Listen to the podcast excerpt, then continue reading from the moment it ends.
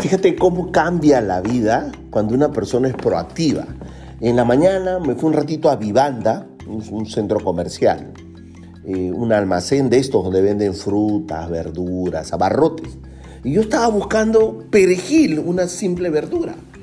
Le pregunto a una señora que estaba ahí, que atendía con su uniforme blanco, bien bonita ella, bien aseada, elegante, pero estaba atendiendo ahí en, en la tienda Vivanda. Le pregunto, señora, ¿tiene perejil? No, no hay. Pero la respuesta le tomó un segundo. ¿ah? Señora, ¿tiene perejil? No, no hay. O sea, yo no había terminado de decir la palabra perejil y ella ya había dicho, no, no hay. Pero un joven al costado me saluda muy amablemente y me dice, Señor, muy buenos días. Buenos días. Yo le voy a buscar en almacén. Yo nunca le pedí a él que busque en almacén. Por último, no le, no le hice la pregunta a él. Pero el joven, de forma proactiva, dando más de lo que uno espera, me dijo, voy a buscar al almacén. Gracias, le dije.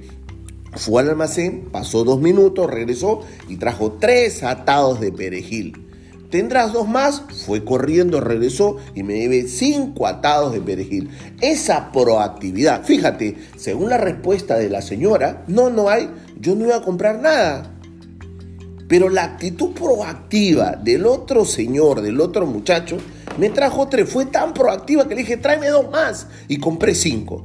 Tú que estás preocupado en hacer negocios, en desarrollar, en crecer, si tienes personas que dicen, no, no hay, pues no te conviene tenerlas. Cámbiala por personas que digan, voy al almacén. Cámbiala por personas proactivas, que no hagan solamente lo que tú le dices, sino que estén dispuestas a dar más a entregar más.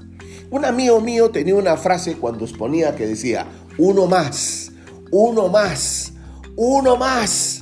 Ten esas personas que estén dispuestas a dar uno más en tus negocios y en tu vida para que puedas tener grandes éxitos en tus negocios.